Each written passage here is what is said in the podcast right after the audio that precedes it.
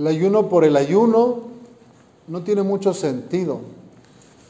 Ayunar es una forma de ganar dominio de uno mismo, de ayudar, pero es un dominio no para sufrir, es un dominio, es un dominio personal para poder servir mejor, para estar más disponible a los demás. Entonces no tiene mucho sentido ayunar si es para que yo me sienta mejor, como diciendo, yo aguanté tantos días ayunando a pan y agua. De nada me sirve ayunar si mis relaciones con las personas no son mejores, si no amo más, si no sirvo mejor. ¿Me explico? Entonces acá dice que los discípulos de Juan fueron a ver a Jesús y le preguntaron, ¿por qué tus discípulos no ayunan mientras nosotros y los fariseos sí ayunamos? Y Jesús les responde, ¿cómo pueden llevar luto los amigos del esposo mientras él está con ellos? Pero ya vendrán días en que les quitarán al esposo y entonces sí ayunarán.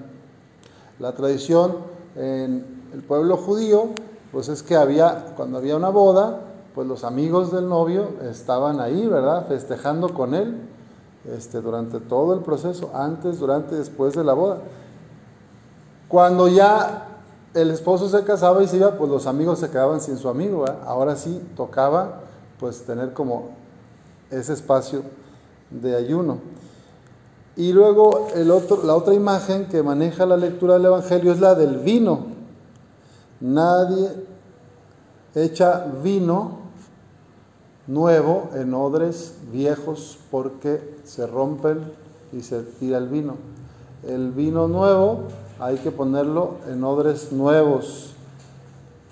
Los teólogos de, la primera, de las primeras generaciones de la iglesia, pues dicen que está hablando simbólicamente de la diferencia entre el Antiguo Testamento y el Nuevo Testamento.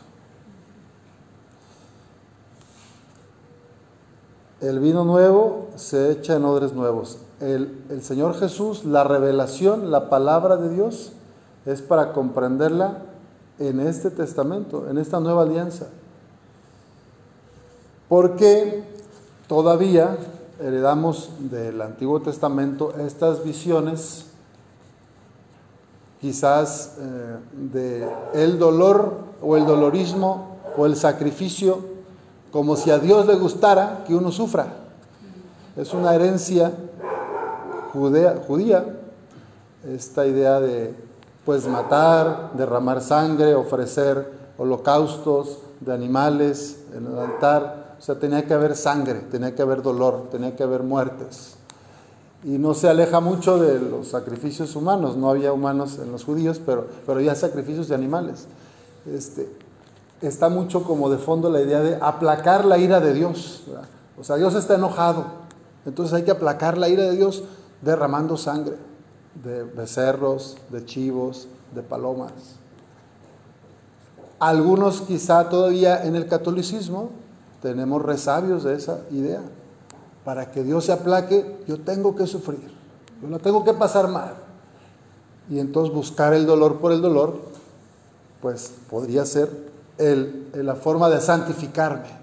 Voy a buscar sufrir, porque mientras más sufra, Dios me va a querer más. Cuidado, yo digo. Cuidado, porque ese no es, al menos como yo lo entiendo, el proyecto del reino de Dios. Si uno mira la vida de Jesús en los evangelios, tú ves cómo sanaba a los enfermos, levantaba a los paralíticos, perdonaba los pecados, expulsaba a los demonios, los que la sociedad marginaba, los incluía, los integraba. O sea, lo que Jesús quiere es evitar el sufrimiento, evitar las enfermedades, evitar la discriminación. Entonces se trata de la fraternidad, de la unidad. Y esa es la, buena noticia, ese es el vino nuevo de Jesús. Se les ha dicho ojo por ojo, diente por diente. Yo digo que no, amen a sus enemigos, oren por quienes los maldicen. Ay, eso está difícil. Es exigente, sí, pero con la gracia de Dios, con el Espíritu Santo, podemos. Porque si queremos seguir echando el vino antiguo en odres nuevos, pues se nos van a perder las dos cosas. A lo mejor aquí algunas personas este, tienen más eh, idea de, ser judíos que de ser católicos, ¿verdad? Pues podrían buscar, ¿verdad? Y decir, yo voy a ser judío y ya no voy a comer cosas impuras y etcétera. Está bien, cada quien, ¿verdad?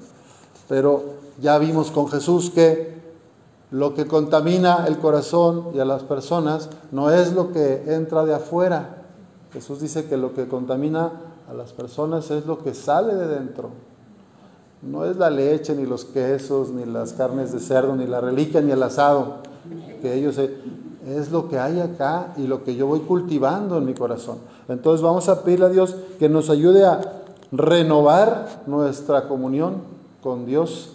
Que si ayunamos, que si hacemos algún acto de mortificación, algún acto de límite personal, pues sea para estar más disponible a los demás, para visitar enfermos, para hacer caridad, para llevarme mejor con mi pareja, con mis hijos. Porque si voy a ayunar y voy a estar de genio, pues, no, pues mejor no ayune, señora, mejor no ayune, caballero, ¿verdad? Si vas a ayunar, que sea para darle gracias a Dios y para tener una mejor relación con tu familia. Yo por eso no ayuno, ¿verdad? estoy dos años de, de, Torreón, tengo cinco kilos encima, este, y de todos modos a veces uno tiene malos ratos, uno tiene a veces malos días, pero vamos a pedir a Dios que nos haga tener un, compa, un corazón de carne y vamos a pedirle que podamos recibir su gracia, que es el vino de la Eucaristía, este vino de, del amor de Jesús, para poder estar disponibles ante los que más sufren. Todo esto lo pedimos a nuestro Padre por intercesión de nuestra Madre, la Santísima Virgen María. Así sea.